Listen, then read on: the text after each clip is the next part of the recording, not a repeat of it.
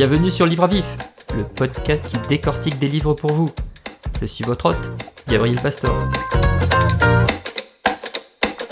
Aujourd'hui, je vais vous présenter le livre Ne coupez jamais la poire en deux.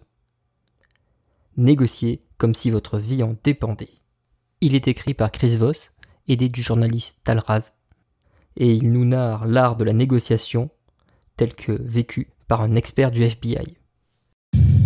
Bonsoir. Deux morts confirmées officiellement par les autorités algériennes. La prise d'otage des passagers du vol Alger-Paris d'Air France se poursuit désormais dans une atmosphère de drame. L'appareil bloqué sur l'aéroport d'Alger est aux mains de quatre hommes armés depuis la fin de matinée. Un commando qui a libéré 57 personnes au total. Alors, la plupart des auditeurs de ce podcast seront loin des conditions de travail de Chris Voss. Nous n'avons pas à gérer de prise d'otage, de braquage à main armée, et d'autres situations extrêmement tendues qui sont le quotidien d'un négociateur du FBI. Mais par contre, la négociation fait quand même partie de notre vie de tous les jours. Que ce soit pour négocier l'achat d'une maison, une augmentation de salaire au travail, ou tout simplement négocier avec ses enfants lors du coucher, la négociation se retrouve finalement dans beaucoup d'aspects de la vie, et Chris Voss, au travers de ce livre, nous donne plein de tactiques très pratiques sur comment aborder les négociations. Personnellement, avant d'avoir lu ce livre, la négociation, c'était avant tout du marchandage. Comment obtenir un meilleur prix? Dans mon esprit, c'était faire une proposition financière, attendre une contre-proposition, voir comment on allait converger finalement vers un prix médian. C'est pas du tout ça, c'est beaucoup plus complexe. Et il y a plein de tactiques, techniques opérationnelles qu'on peut mettre en œuvre lors d'une négociation pour aider à obtenir le résultat qu'on souhaite atteindre. Ce livre fourmille d'exemples, d'anecdotes, il nous parle de psychologie humaine, de biais cognitifs, il nous parle de chiffres ronds, de la technique du miroir, de l'étiquetage des émotions. Bref, il y a une multitude d'exemples, de techniques, de savoir-faire qui sont décrits dans ce livre qui sont très pratiques et qu'on a envie de mettre en œuvre dans la vie de tous les jours pour nos négociations du quotidien.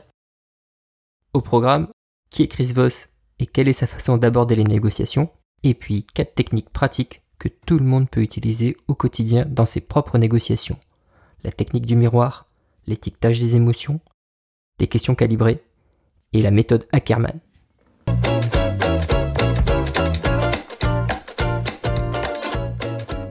Avant de vous donner des tactiques très pratiques qu'il décrit dans le livre et que je pense qu'on peut appliquer dans nos négociations de tous les jours, je vais vous expliquer ce qu'est ce qu'est la négociation pour Chris Voss. Pour Chris Voss, la négociation, c'est d'abord collecter de l'information, savoir ce que l'autre veut, connaître ses besoins profonds, ça c'est le premier point. Et le deuxième point, c'est se servir de ces informations qu'on a collectées pour influer sur le comportement de l'autre et obtenir ce qu'on veut. Chris Voss est aujourd'hui le patron d'une société de négociation qui aide les entreprises qui les accompagnent dans des phases de négociation critiques, mais avant ça, il a surtout une expérience de négociateur au FBI. Il était en charge de la section internationale et il a géré des multiples prises d'otages sur des différents fronts sur la planète entière et il a été confronté à différentes cultures, à, différentes, à différents drames et situations particulièrement critiques. Et au travers de toutes ces expériences, il a réussi à synthétiser finalement une tactique, à mettre ça en œuvre au sein du FBI, et grâce à cela, il nous retranscrit dans ce livre des techniques de négociation très pratiques.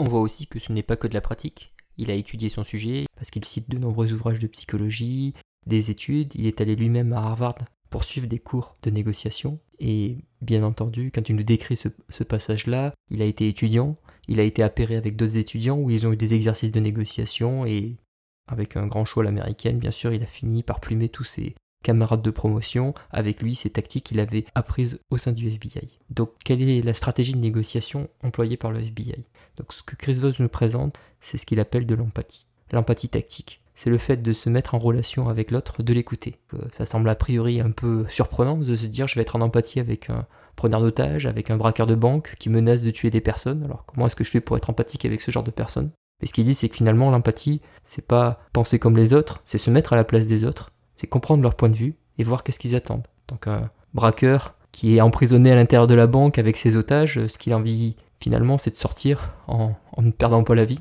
Et donc c'est en se mettant à sa place, en comprenant ce besoin-là, et en jouant sur cet aspect-là, qu'il va pouvoir avoir un levier pour négocier. Donc toute la philosophie de ce que met en place et de tout ce qu'il décrit au travers de cet ouvrage, c'est vraiment lié à la psychologie humaine, à l'empathie, se mettre à la place de l'autre, et aussi travailler sur un ensemble de petits biais cognitifs que tous les êtres humains ont pour pouvoir avoir des leviers sur l'autre. Il va nous parler de la théorie des certitudes, qui dit que les gens sont portés vers ce qui est certain plutôt que vers ce qui est possible, et ce même si la probabilité représente une meilleure solution. Il va nous parler de l'aversion à la perte, qui est le fait que les gens prendront de plus grands risques pour éviter une perte que pour réaliser des gains. Par exemple, si lors d'une négociation entre deux partenaires, on envisage que cette collaboration va apporter un gain de 23% au chiffre d'affaires de l'autre, la négociation, on peut dire bah, si vous faites affaire avec moi, on va gagner 23% de chiffre d'affaires, votre chiffre d'affaires va augmenter, c'est positif pour vous. On peut plutôt présenter, et c'est beaucoup plus fort psychologiquement, sous l'aspect de la perte, c'est-à-dire présenter à l'autre le problème de la façon inverse, en lui disant si vous ne faites pas affaire avec moi, tous les jours qui vont se passer, c'est 23% de chiffre d'affaires en moins que vous allez réaliser.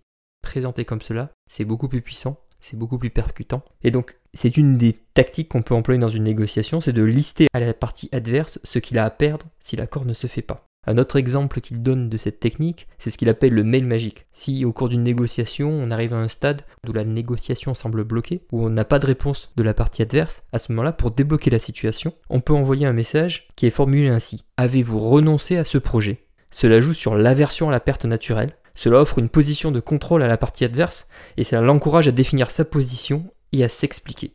Pour moi, ce livre, il est vraiment intéressant pour deux aspects. D'une part, la partie psychologie, présenter tous les biais de l'homme, tout notre aspect irrationnel, tout ce qui fait qu'on ne réagit pas de façon normale face à quelque chose et, comment finalement au travers de tous ces petits défauts de nos émotions, de notre psychique, ben, comment est-ce qu'on peut en tirer parti pour réussir une bonne négociation? Donc il présente vraiment tous ces aspects-là, ces biais, au travers d'exemples, d'anecdotes qui sont très intéressantes à, lire et euh, très divertissantes finalement. Et puis la deuxième partie, c'est justement comment mettre ça en application au sein d'une négociation. Et là, donc, il y a tout un panel de, techniques de négociation au travers de phrases clés, de techniques à mettre en œuvre. Et donc, il marie ces deux aspects-là, la psychologie et les techniques pratiques. Et c'est ça qui fait que ce livre, il est intéressant.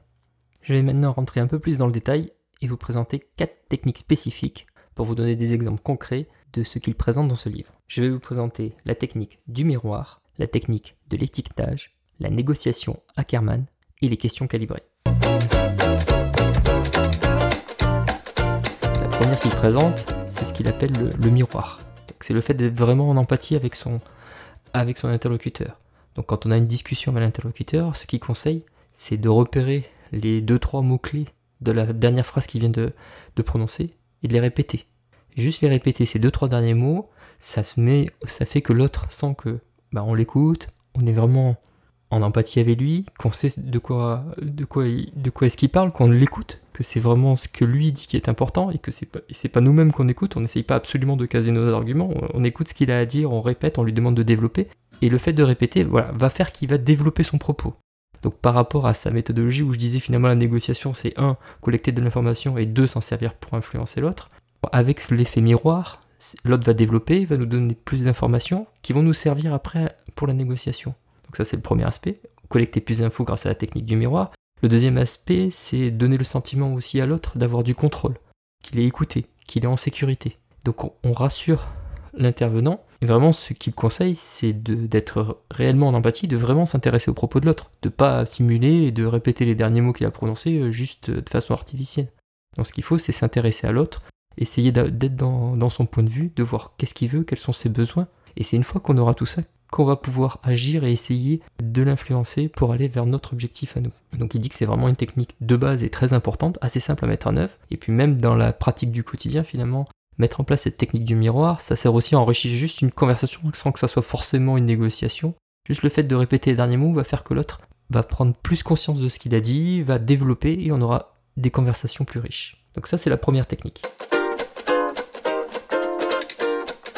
La deuxième technique, et qui de la même façon est reliée aussi euh, quelque part avec des biais cognitifs, qui a un fond de psychologie et, euh, théorique derrière, c'est euh, la technique dite de l'étiquetage. Donc l'étiquetage, c'est mettre des mots verbalisés une émotion.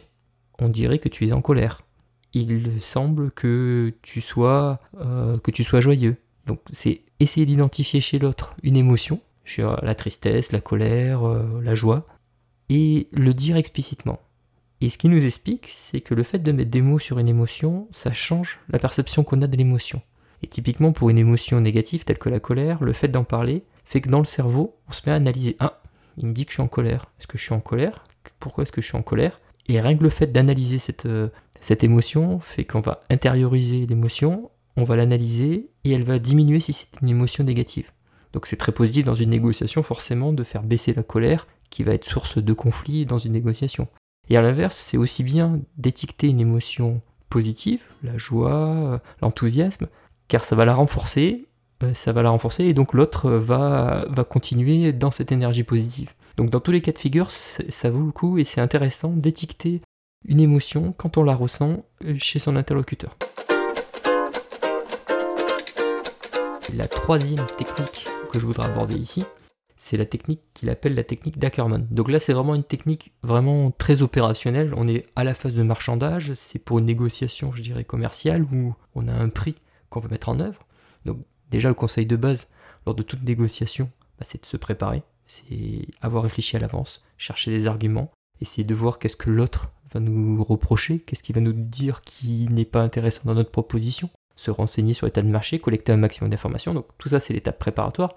Mais après, la la partie opérationnelle de marchandage, lui, la technique qu'il recommande, c'est le fait de se, donc, se fixer, dans l'art de la préparation, se fixer un, prix cible, dire euh, finalement c'est quoi le prix qu'on veut obtenir de cette négociation, et plutôt que de demander euh, ce prix-là euh, directement, bien entendu, on va commencer à demander à un prix, avec ce que j'avais déjà évoqué, la technique de l'ancrage, un prix bien plus bas que celui qu'on est prêt à payer. Donc si on, le prix ciblé de 100, on commence à 65. Donc il dit de commencer à 65% du, du prix qu'on est prêt à payer. Et de préparer déjà à l'avance, de savoir pour pouvoir enchaîner lors de la négociation, qui va se passer peut-être en une seule fois, d'avoir déjà calculé à l'avance 85% et 95% du prix de cette négociation.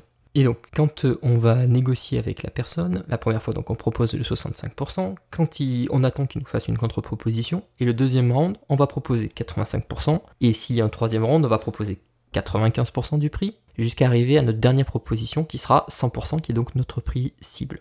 Donc le fait de faire 65, 85, 95, 100 fait qu'on converge vers le 100 et donc ça donne l'impression à l'autre qu'il est vraiment en train de nous tirer euh, jusqu'à la corde d'avoir le maximum qui est possible. Et il dit ensuite, même lorsqu'on va faire notre proposition dite définitive, quand on est à 100%, qui est le prix qu'on veut vraiment obtenir, de pas donner un chiffre, euh, un chiffre rond, parce qu'il dit un chiffre rond, c'est un chiffre, on a l'impression qu'il n'est pas fini, qu'il est temporaire, qu'on peut revenir dessus, mais de donner un chiffre extrêmement précis, à l'euro près. On dit pas 38 000, on dit 37 923. Et donc le fait de donner un chiffre très précis, ça donne l'impression à l'autre que c'est vraiment, on a calculé, on est allé au bout et j'ai pas je peux pas aller plus loin. Et le dernier élément pour finir, c'est de proposer aussi un élément non monétaire en plus. Et euh, si vous faites ça, je vous donne euh, un paquet de stylos, euh, des livres, quelque chose en plus, un petit bonus qui peut intéresser l'autre et qui va dire, ben voilà, là j'ai fini, je suis au bout du bout, vous avez obtenu tout ce que vous pouvez de moi. Donc ça, c'est ce qui s'appelle la technique d'Ackerman et qui est vraiment une technique très pratique lors de la phase de, de marchandage. Et ensuite, je dirais la dernière grande catégorie de tactiques qui développe énormément, c'est ce qu'il appelle les questions calibrées. Donc une question calibrée, c'est le fait de poser une question à son interlocuteur pour l'amener à réfléchir et à l'amener dans la direction dans laquelle on veut qu'il aille. Donc c'est une question qui ne doit pas être fermée, il ne faut pas qu'il puisse répondre par oui ou par non, il faut qu'il puisse développer. Ça peut être une question vraiment très générique, mais comment faire? Et là, on implique l'interlocuteur, c'est à lui de trouver une réponse, c'est à lui de trouver une dynamique, c'est à lui de proposer des choses. Et c'est comme ça qu'on peut l'amener aussi à notre point de vue, à voir comment lui résoudrait le problème. Donc si dans une négociation, on se rend compte qu'on est dans une situation où on ne peut pas avancer, ce qu'il recommande, c'est finalement c'est de retourner un peu le problème et de demander à l'autre de chercher la solution. Et si la solution vient de l'autre, forcément, bah, il va l'accepter, c'est lui qui l'a proposé. Et donc tout l'art de cette négociation, de cette façon d'influencer, de cette tactique, c'est d'arriver à influer sur l'autre au travers de questions bien choisies pour qu'il se rende compte des problèmes qu'on est, que ce soit lui qui soit acteur de les résoudre. Donc il donne tout un ensemble de questions ouvertes qu'on peut utiliser de façon standard. Donc il y a des questions qui servent à collecter de l'information sur comment, ça, comment connaître sa motivation, qu'est-ce que nous essayons d'accomplir ici, comment est-ce que cela peut être utile, quel est l'enjeu central ici? Des questions pour essayer de débusquer des obstacles comment ça va affecter le reste de l'équipe. On se doute bien que dans un projet, il n'y a pas qu'une seule personne, donc finalement, on essaie de voir qu'est-ce qui va se passer autour de vous. Quel principal défi à relever dans ce domaine pour vos collègues? Et puis, on va essayer aussi de débusquer des problèmes qui pourraient nuire à l'accord. Contre quoi nous battons-nous ici? Que se passe-t-il si vous ne faites rien? Donc voilà, donc en, posant ces questions-là, on collecte de l'information, on essaye de faire euh, bouger la position de l'autre. Vais vous parler maintenant d'une partie un peu plus critique, un peu plus analyse de cet ouvrage. Et donc, pour commencer, d'abord, le style. Le style de ce livre, comment est-ce qu'il est écrit? C'est un livre très plaisant à lire. Il alterne entre des concepts théoriques et des anecdotes. Et ce mariage rend la lecture très facile. Par exemple, il nous parle de la technique du miroir il l'illustre tout de suite avec une anecdote sur des serveuses aux États-Unis qui ont eu de plus gros pourboires juste en appliquant cette méthode. Il nous parle de notre irrationalité. Et de nouveau, on a un exemple choisi avec ce qu'il appelle le jeu de l'ultimatum, où il distribue de l'argent et il demande à des gens de se le répartir. Et on voit que si la somme qui est donnée à l'autre est trop petite, il la refuse alors que factuellement, quelle que soit la somme qu'on lui donne, c'est toujours mieux que rien, même s'il lui donne qu'un dollar, il devrait l'accepter. Bref, ce livre fourmille d'exemples, d'anecdotes, issus du monde du travail, issus de prises d'otages, du FBI, et tout cela rend la lecture passionnante et nous fait avancer dans le livre. Le seul bémol finalement, c'est un peu sur la forme, je dirais. Les phrases sont parfois lourdes, j'ai dû revenir en arrière, relire certains passages. Alors je ne sais pas si c'est lié à la traduction, je l'ai lu en français, mais voilà, de temps en temps le, style pêche un peu, et donc il euh, n'y a rien de rédhibitoire là-dedans. C'est juste que par endroits, la lecture n'est pas très fluide. Il y a aussi dans ce livre le fait que ça soit un livre très pratique, au sens euh, où on peut le mettre en pratique dans la vie de tous les jours. C'est pas un livre, euh, je dirais, euh, très théorique ou où il nous présente des notions abstraites où on se dit bon bah ok, ça a l'air sympa, mais moi comment je vais faire? Ce qui aurait pu être le cas au départ en se disant bah c'est un expert du FBI, ok, bah, moi j'ai pas à négocier avec les terroristes, mais non. Là, ce qu'il présente, on se dit, quand on a lu le livre, qu'effectivement, on va pouvoir appliquer ça au quotidien. Et d'ailleurs, pour l'avoir lu depuis quelques temps, dans les conversations que j'ai, bah, des fois j'y pense et je me dis, ah, bah, finalement, je devrais peut-être relancer, utiliser un mot miroir. Donc euh, j'ai du mal encore à, l'utiliser et à le mettre en place. Je ne l'ai pas encore vraiment mis en place, mais on se dit qu'il y a vraiment un potentiel pour le mettre en œuvre dans notre vie de tous les jours. Donc en conclusion, moi je recommande très fortement ce livre, je l'ai trouvé très intéressant, il ouvre vraiment des perspectives sur euh, la négociation. Donc si comme moi vous n'aviez jamais pratiqué la négociation ou eu de cours ou lu de livres sur ce domaine-là, ben, vous apprendrez plein de choses sur ce sujet, ça va démystifier pas mal de choses et ça va vous donner des clés pour des prochaines négociations. Et à l'inverse, si vous connaissez déjà le monde de la négociation, ça pourrait être intéressant, parce qu'il cite pas mal d'exemples de livres et de théories, comme Getting to Yes, qui semble être euh, une référence dans ce domaine, où il explique finalement les travers de ces livres-là et euh, les aspects qui ne sont pas pris en compte. Et notamment, ce qui reproche à la littérature existante, c'est le fait qu'elle parte un peu du principe que l'homme est, euh, est quelqu'un de rationnel qui va chercher à trouver le bon compromis, qui va avoir des bons arguments, et là, la négociation, elle est plus axée sur trouver les biais qu'on a chacun en, nous et se servir de ça pour influer sur l'autre et réussir une négociation gagnante. Voilà, c'était le livre de Chris Voss et Talraz, Ne coupez jamais la poire en deux, l'art de la négociation par un expert du FBI. Quand on termine ce livre, on se dit qu'on a désormais plein d'arguments, plein de notions, et qu'il n'y a pas de raison qu'on ne puisse pas les appliquer lors de notre prochaine négociation.